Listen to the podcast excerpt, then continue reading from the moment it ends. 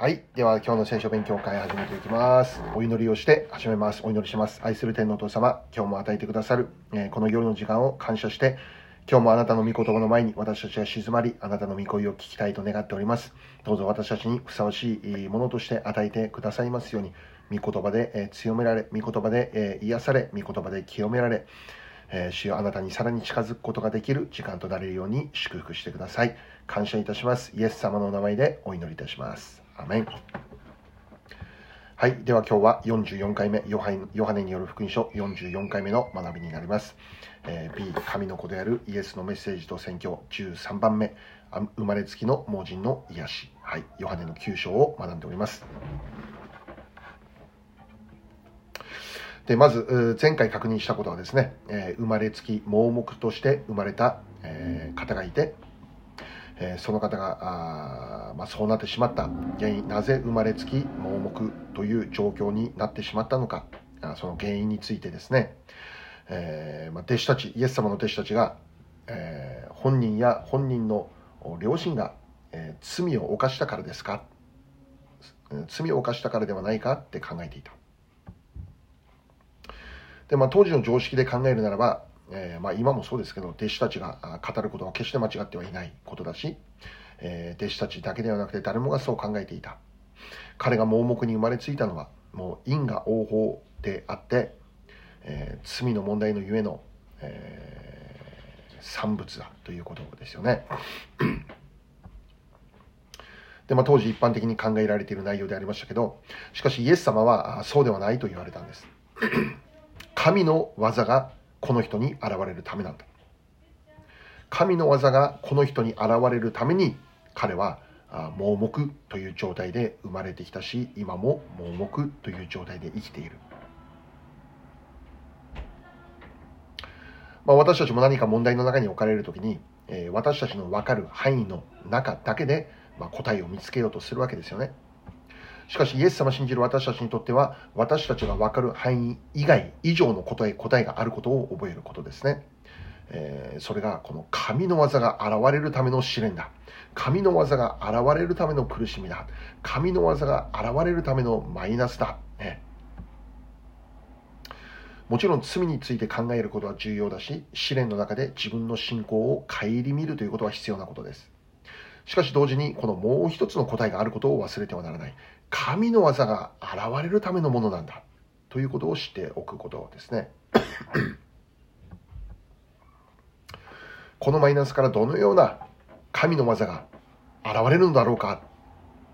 そのことを期待して過ごすことは信仰者である私たちにとって正しい生き方であるんですね。ですからこの試練の中で、えーもう絶望的な顔して生きるので生きるのではなくてここから神様がどんな技を成してくださるのか神様がどんな大逆転を見せてくれるのかそれを期待して生きるのがイエス様を信じる私たちの生き方であるということですね。またもう一つ確認したことは誰も働くことのできない夜が来るということについてでありました。イエス様がこの世に光として来られその働きをされた。あその期間には限りがあったんですね。いつまでも働くことのできる昼間が続くことではなかった。イエス様は十字架と復活の後に、え天に召されるわけですけどそしてこのイエス様が天に召された後この世に与えられたのが精霊ですね。神様の霊。イエス様の霊。精霊でありますね。でイエス様を信じる私たちには現在精霊様が与えられている。精霊様が一緒に住んでくださっている。その意味はこの精霊様と一緒に私たちがイエス様の行った宣教の働きを担っていくということですね。しかし同時に私たちが知っていることは私たちのこの世における生涯も永遠ではないんだ。今はまだ昼間だ。今はまだ恵みの時であり救いの時である。しかしこの時は永遠ではなくて誰も働くことのできない夜が来るということを覚えて与えられている一日の中で、えー本当に熱心にイエス様の宣教の働きを私たちがそれぞれの場所で担っていくことなんだということ。私たちは誰しもがやがて個人の週末を迎えます。またこの世界の週末も聖書で教えられていて間違いなく近づいてきているなということを、まあ、現在世界で起こっている様々な現象を見るときに、えー、確認できるんじゃないかと思うんですよね。もう、ローマ人への手紙も、手紙にも書いてますけど、被造物全体がうめいている。ね、うめいている状況にある。人間社会の中でも、えー、もう自然界の中でもうめいている。誰も働くことのできない夜が来るんだということは、をしっかり心に留めておくこと。そして今与えられている昼間のうちに私たちができる最善をもって主の栄光のために熱心にその役割を担っていくことであります。はい、じゃあ今日はここから括弧3番生まれつき盲人の癒しですね癒し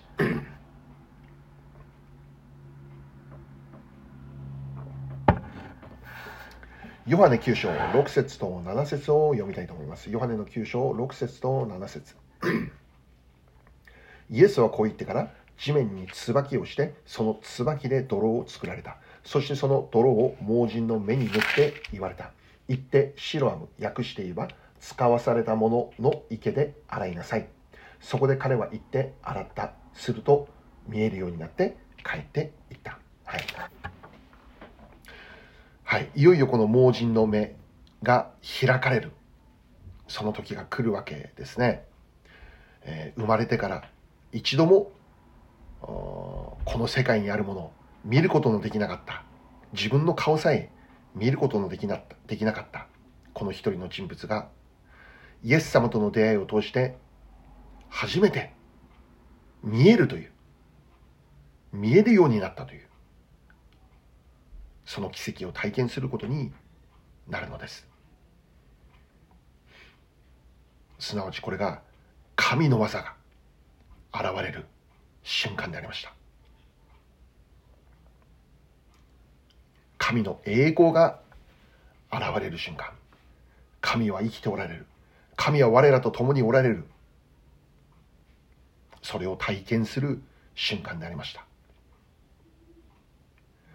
じゃあイエス様具体的にどのようにしてこの癒しの働きを行われたのかということですけど、えそれをもう今日もう一度確認したいんですけど、6節を見れば、え地面に椿をして、その椿で泥を塗って、あ泥を作って、そしてその椿で作った泥をその盲人の目に、え塗ったっていうんです。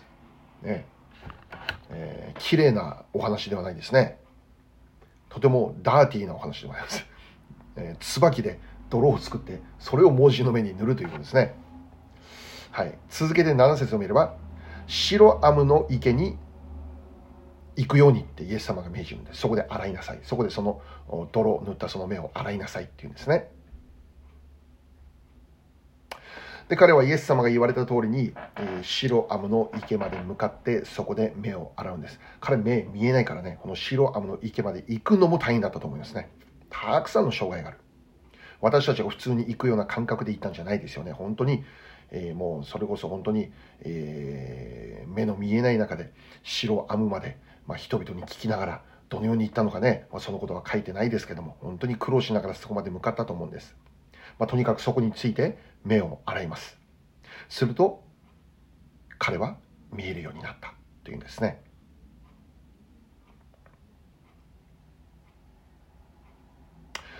で、まあ、この内容を読んで、ああ、イエス様なんか何とも不思議な方法を持って彼の目を癒されたな、ということなんですね。で、聖書を見れば今までもイエス様は多くの病を癒してこられましたね。でその人々にイエス様が手を触れるだけで癒されるということが起こりました。また言葉をかけられる、えー、まあ、このヨハネ5章では、えー、起きて床を畳んで歩きなさい。この言葉を発せられるだけで癒されるということも起こったわけです、えー、死んでしまったヤイロの娘に対して、え起きなさいって言葉をかけたら生き返った。ですよね。まあ、そういうことがあ起こったわけでありますけども、しかしイエス様は今回えー、全く別の方法を用いるわけですね。椿で泥を作って、それを盲人の目に塗って、で、まあ彼が直接白雨の池に行って、えー、その泥を、目を洗わなきゃならないという方法。それによって彼の目が開かれるということでした。なぜイエス様こんな不思議な方法を用いられたのか。なぜもっとシンプルに彼の目に触れて癒されるということをなさらなかったのか。自分の椿で泥泥を作るなんて、えー、あまり歓迎されないような、なんでそんな方法をイエス様使われるのか。ね、しかも盲人の彼に向かってシーロームまで行きなさいという、なんでそんな過酷なことを言われるのだろうか。ちょっとこの部分を考えてみたいのですね。で、聖書を見れば、椿、つばね、つば。えー、という言葉が、まあ、登場するんですけど、その多くがですね、えー、否定的な意味で使われています。そうですよね。もう、椿という言葉に、あまり肯定的な意味とか、あないんじゃないかと思うんですね。肯定的な印象はあまり持つことないと思うんです。どちらかといえば、もう汚いみたいなね、えー、唾を吐くなんてね、もう、マナー違反だとね。しかもここでは椿だけではなく、泥という言葉も出てくるわけですね。決して肯定的な言葉には思えないんです。否定的な言葉に思えるんです。で、実は聖書を見れば、イエス様ご自身が椿をかけられたお方であることがわかるんですね。ルカの18章、32節から33節ルカの18章32節から33節ルカの18章32節から33節というところを読みたいと思いますね。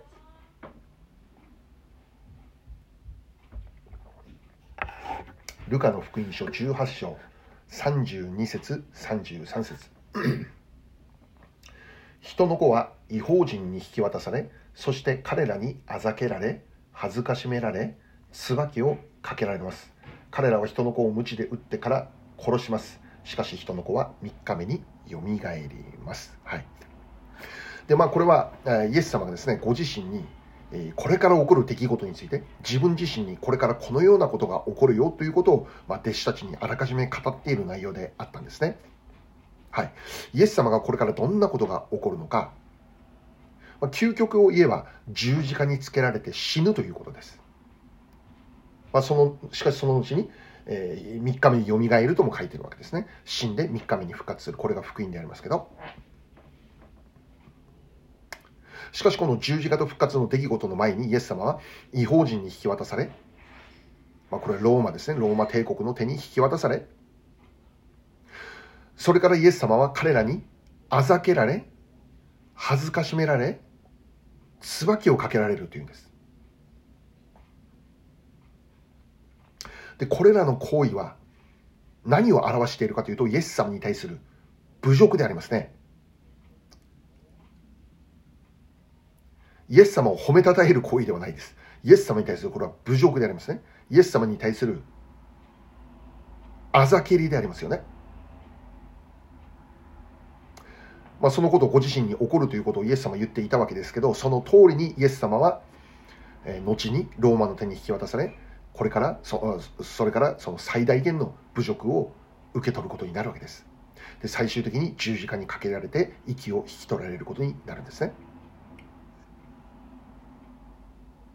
じゃあ何のためにイエス様はこれらの侮辱を受けなければならなかったのか？その理由はたった一つであって、罪人となったこの世、私たちを含めたこの世をあがなうためですね。罪人をその刑罰の中から罪で罪人であるがゆえに受けなきゃならない刑罰の中から救うためなんです。そのために本来、そのため本来罪人である私たちが受けなきゃならないこの全ての侮辱全ての苦痛をイエス様が身代わりに受けてくれたということですね。椿をかけられるということ以上の侮辱はあるでしょうかね。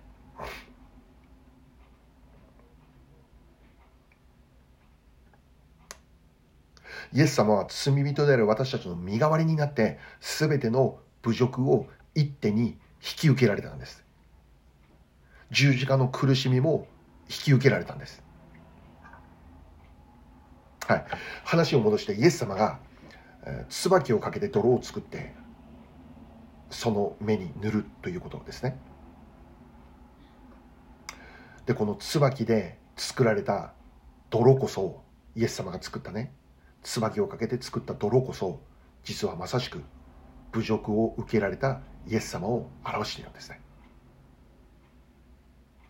イエス様をの人類をあがなうために行われた受けられた侮辱十字架の贖いそれを表している余興であるんですね。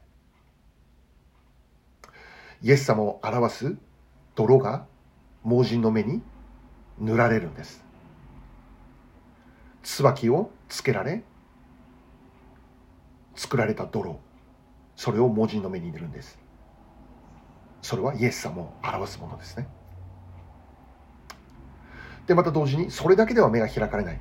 その泥が塗られても目が開かれない。白アムの池に行って洗わなきゃならないんですね。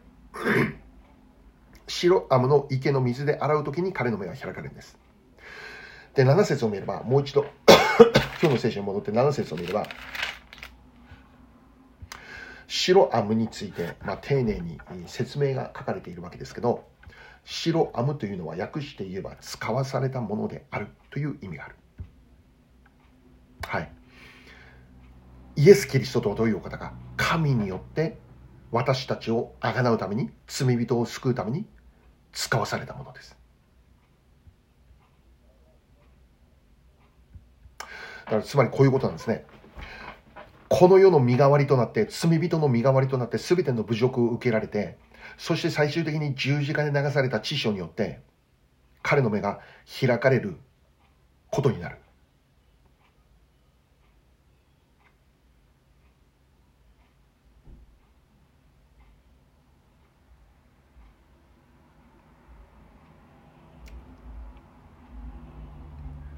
でもう一つ彼がイエス様の語られた御言葉を信じてその場所に行けば彼は目が開かれる。そこまで行くのは本当に大変だったんだけど。だけどイエス様が言われた通りにその言葉に従って行くなら彼は目が開かれる癒されるという体験をするわけですね。でここで重要なことはこのお話は彼の目が開かれましたよかったですねというメッセージじゃないんですよね。それ以上のメッセージがある、まあ、私たちはすでに気づいてると思うんですけど実は私たちこそ今この学びをしている私たちこそ本来盲目のものであったんだ 確かに肉の目は開いていますけど霊的には完全に閉ざされたものとして私たちは生きていたしかし感謝なことに今私たちは見えるようになりました。霊的な目が開かれました。イエス様が見えるようになりました。イエス様が誰かが分かるようになりました。罪が清められる。救いを受ける。可能となりました。私たちも現在イエス様信じる信仰によって本当の意味で目が開かれたものとして生きる恵みに預かった特権に預かったんですで、それを可能としてくれたのが、白アムとしてこの世に使わされたイエス・キリストなんです。イエス様が椿をかけられて、すべての侮辱を受けられて、最終的に十字架の死にまでも従ってくれたことによって、霊的に目が閉ざされている人々の開その目が開かれるという祝福の道が作られたんです。本当ならば罪人である私たちこそ椿かけられて泥のような存在として神様の刑罰を受けて生きなければならなかったしかしイエス様が私たちの身代わりとなって全ての泥をかぶってくれた、まあ、泥をかぶるという言葉日本語にありますよね。泥をかぶる。相手の何かあ本当に否定的な出来事を私が代わりに受けます。泥をかぶるという言葉ありますけどまさしくイエス様は私たち罪人のために泥をかぶってくれた。受ける必要のない侮辱を私たちの身代わりとなって受けてくださった。それによって私たちの霊的な目が開かれる道を作ってくれたんです。しかし同時にその目が実際に開かれるようになるためにはためには私たち自身が白浜に行かなきゃならないんです。目を洗いに行かなきゃならないんです。この実は何かというと池の水で洗うんですよね。で、この水って多くの場合、御言葉を表します。御言葉を表すんです。つまりイエス様の御言葉を信じなきゃならないということです。イエス様が全てこの私たちが救われる目が開かれる道を開いてくれたんだけど、それが私たちのものとして現実のものとなるために必要なことは、洗わなきゃね。水で洗わなきゃならない。すなわち、御言葉を信じることなんです。彼もイエス様がそこに行って洗いなさいと言われたその御言葉を信じて彼は行って洗って癒されたんです。開かれたんです。私たちは御言葉を信じなきゃならないんです。御言葉を信じることなんです。御言葉によって泥を洗い清めていくことなんです。汚れを洗い清めることなんです。御言葉によって罪を洗い清めることなんです。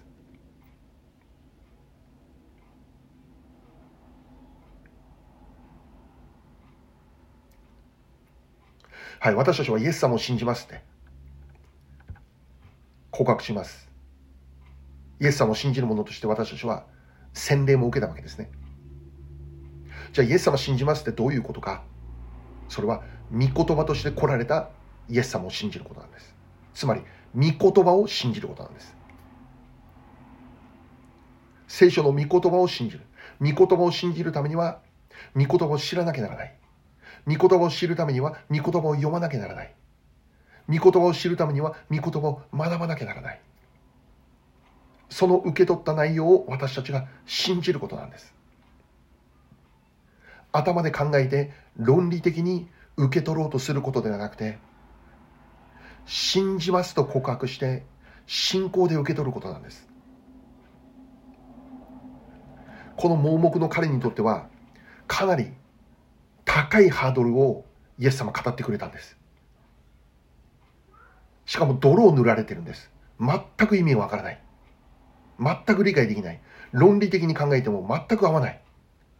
彼らの当時の常識から考えてもイエス様何をされてるのかわからない。だけども、イエス様が言われた通りに従った時に彼の目は開かれたんです。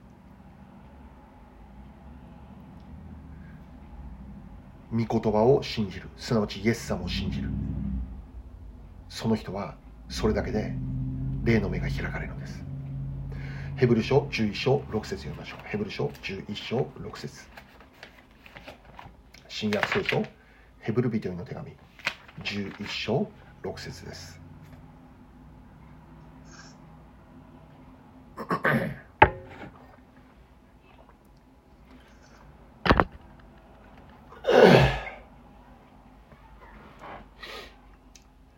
ヘブル人への手紙11章6節信仰がなくては神に喜ばれることはできません。神に近づく者は神がおられることと神を求める者には報いてくださる方であることを信じなければならないのです。はい。信仰がなくては神に喜ばれることはできないのです。つまり信仰が神を喜ばせることのできる通路なんです。論理的に全てを理解して頭で数学の問題を解くように全部理解してその上で神を受け入れたから神が喜ぶんじゃなくて神が使わされたイエス・キリストをただ信じる。んだ御言葉が語っているそのままを信仰で受け取ることなんだ。その結果霊の目が開かれる。んだ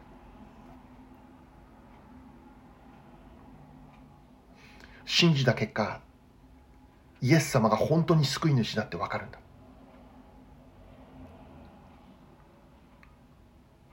イエス様こそが本当に神から使わされたお方であるということがさらにさらに深く分かってくる。このお方以外に救いがない。確信に至る。またすでにイエス様を信じる人々であっても御言葉でいつも自分自身を洗い続けることです。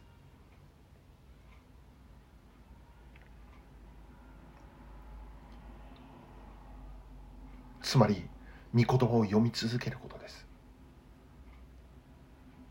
それによってさらに深い神様の真理に目が開かれていくんです。どんどんどんどん開かれていくんです。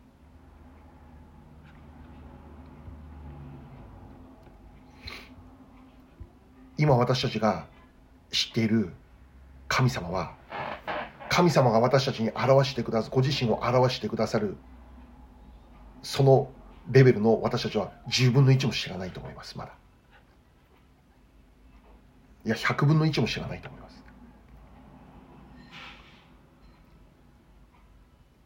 さらに深い真理。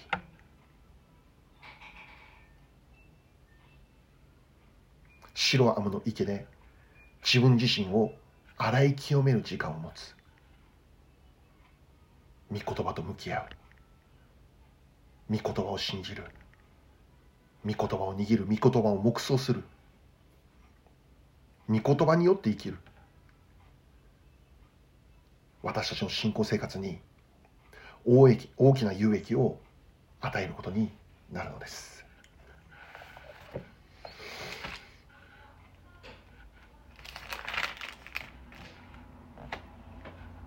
はいじゃあ括弧4番いきましょう。目が開かれた結果。ヨハネ9章8節から12節。ヨハネに戻りますね。9章8節から12節まで読みますね。近所の人たちや前に彼が物乞いをしていたのを見ていた人たちが言った。これは座って物乞いをしていた人ではないか。他の人はこれはその人だと言いまた他の人はそうではない。ただその人に似ているだけだと言った。当人は私がその人ですと言った。そこで彼らは言った。それではあなたの目はどのようにして開いたのですか？彼は答えた。イエスという方が泥を作って私の目に塗り白アムの池に行って洗いなさいと私に言われました。それで行って洗うと見えるようになりました。また彼らは彼彼に言った。その人はどこにいるのですか？彼は私は知りませんと言った。はい。まず8節9節を見れば癒された彼を見た人たちがまあもうね困惑しているんですね。これは座って物乞いしていた人じゃないかって。盲目の彼はもう日々、えー、ね、物乞いをしていたんですよね。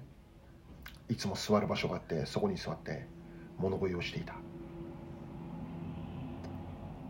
9節を見れば他の人がこう言います。あこれはその人だねって。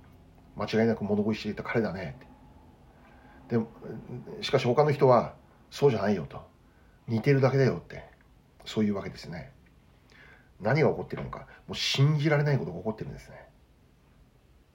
もう人々が信じられないでいいことが起こってるんです。人々を困惑させるような衝撃な的な出来事が今まさに目の前で起こっているんです。目の見えなかったものが見えるようになっていたんです。しかも生まれつき見えてなかったのに今見えているんです。確かに彼は盲目であって物乞いをしていた彼でありました。イエス様と出会って彼はこれ以上盲目ではなくなったんです。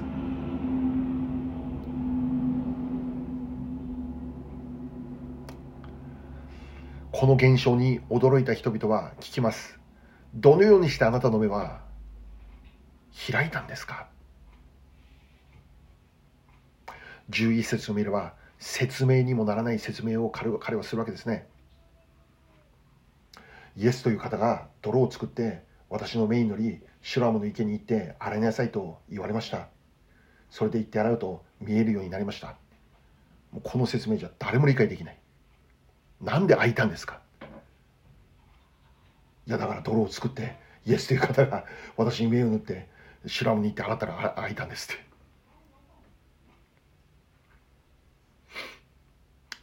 12節を見れば人々は彼に言うんです。その人はどこにいるのか。彼は私は知りません。シロアムの池で洗っている間にもうイエス様はその場所から去っていたということでしょうね。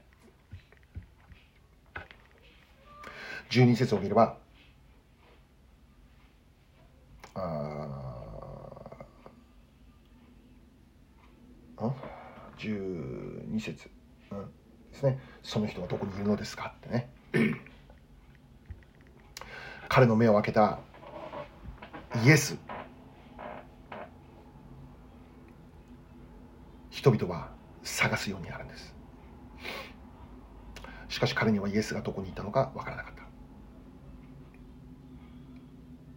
たはい今日ここからもう一つ考えることは何かというともともと盲人であってその彼が目が開かれる。そういう奇跡を体験することによってそれを見ている周りの人々の目が自然とイエス様へ向けられていくということです。人々がイエスを探すようになるということです。目が開かれるという衝撃的な出来事を見て人々はイエスとは何かイエスとは誰か興味を持つようになる。ぜひ会ってみたい。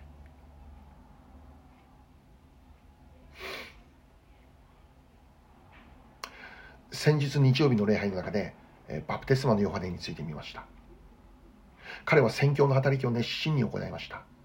それによって街中にリバイバルが起こりました。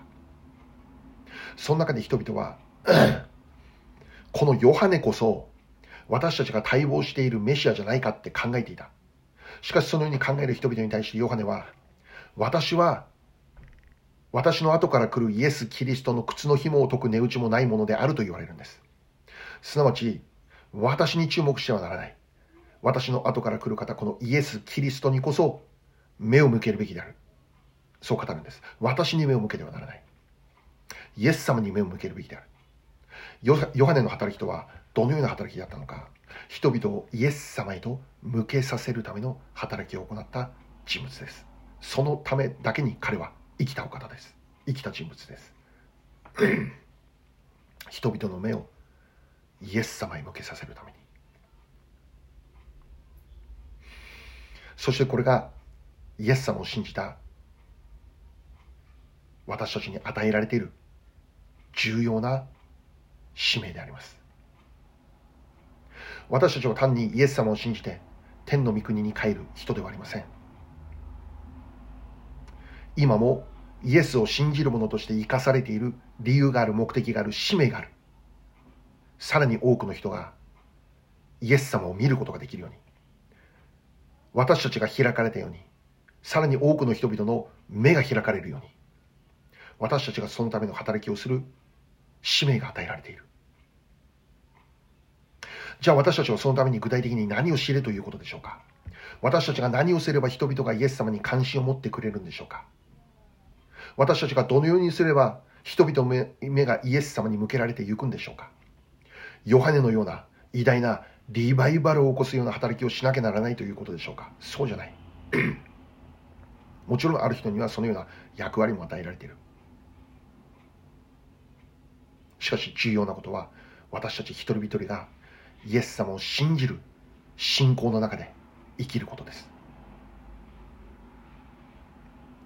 信仰者として生きる。目が開かれている。見えるものとして生きることです。盲人だった彼の目が開かれたという。ただこの一つの事実だけで人々の目がイエス様へ向けられていくことなんです。同じように私たちも霊的な目が開かれたものです。イエス様を信じることによって今まで見えなかったものが私たちは見えるようになりました。イエス様が見えるようになりました。罪が何であるか明確に見えるようになりました。愛とは何か喜びとは何か真の平安って何なのか目が開かれました。感謝する人生って何か救われるってどういうことか目が開かれました私たちは。今まで見えていなかった世界が見えるものとして私たちは生きているということですね。そうであるならば私たちはそれにふさわしく生きていくことなんです。これ以上私たちは見えていないものであるかのように生きてはならないということですね。罪の中で生きてはなりません。怒りの中で生きてはなりません。苦しみや妬みの中で生きてはなりません。劣等感や自暴自棄の中で生きてはなりません。私たちはもう開かれた人なんです。開かれた人として見えるものとしての人生を生きてゆく。これが重要であります。じゃあ目が開かれた人の生き方ってどのような生き方でしょう？もう聖書にいっぱいありますけど、えー、最後に、えー、1、2、3箇所確認しましょう。ガラティア、まず最初、ガラテア5章、22節、23 節。ガラテア5章、22節、23節。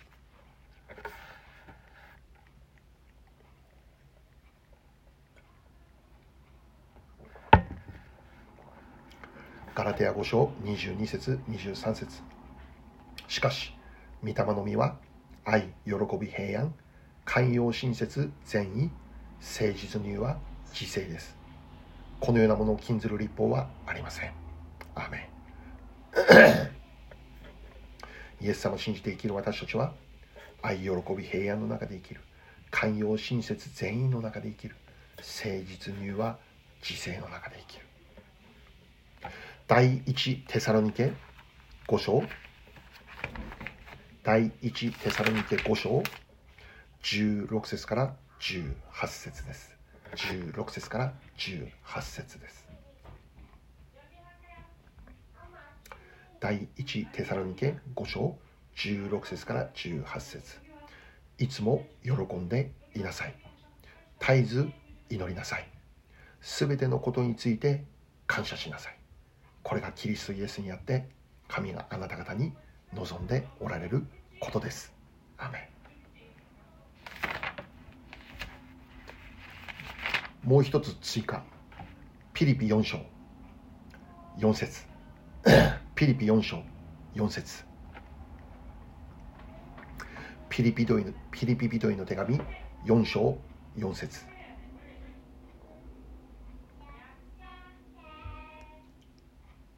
いつも主にあって喜びなさい。もう一度言います。喜びなさい。アメ最後もう一つ。マタイの5章。マタイの5章。3節から12節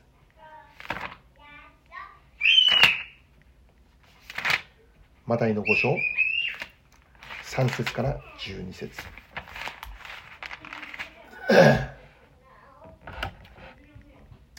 マタイの福音書5章の3節から12節まで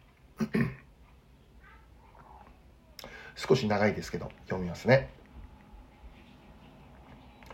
心の貧しい者は幸いです。天の御国はその人たちのものだから。悲しむ者は幸いです。その人たちは慰められるから。柔和な者は幸いです。その人たちは地を受け継ぐから。義に植え乾く者は幸いです。その人たちは満ち足りるから。憐れみ深い者は幸いです。その人たちは憐れみを受けるから。心の清い者は幸いです。その人たちは神を見るから。平和を作る者は幸いです。その人たちは神の子供と呼ばれるから。義のために迫害されている者は幸いです。天の御国はその人たちのものだから。私のために人々があなた方を罵り、迫害し、ありもしないことで悪行を浴びせるとき、あなた方は幸いです。喜びなさい。喜び、踊りなさい。天ではあなた方の報いは大きいから、あなた方より前にいた預言者たちを人々はそのように迫害したのです。アメ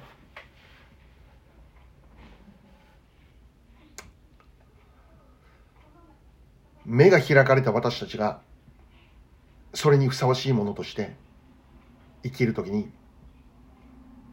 私たちの周りにいる人々が私たちの目を開いてくれたイエスってどこにいるのかその方誰なのか人々の目が自然とイエス様に向けられていくようになる。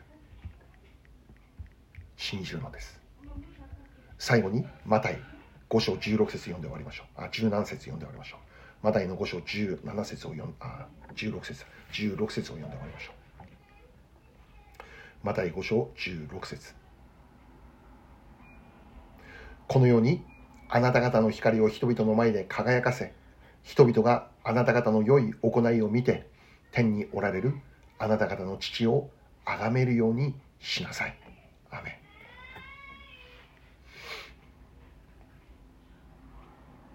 私たちを通してさらに多くの人々がイエス様を見ることができますように。それを見る目が私たちが開かれたように開かれていきますように。そのために用いられる器でありたい。2022年も続けてそのようなものとして用いられたい。心から願っているのであります。じゃあお祈りいたします。今日はまだここまでです。お祈りいたします。愛する天皇お父様感謝いたします。今日も与えてくださる祝福の御言葉一つ一つに感謝いたします、えー、椿をかけ泥を作り泥を塗ってそれを洗うことによって目が開かれるという。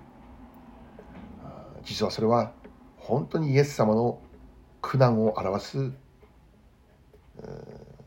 予表であったことを知りもう一度あなたの身代わりの贖いを覚えて感謝いたします。私たちのために全ての侮辱を受けられたイエス様私たちのために全ての苦痛を受けられたイエス様感謝して賛美してこれからも生きていくことができるように導いてください。また神様この驚くべきイエス様の恵みを知った私たちがこれからも本当にこの霊の目が開かれたものとしてふさわしく生きていくことができるように導いてくださいますようお願いいたします。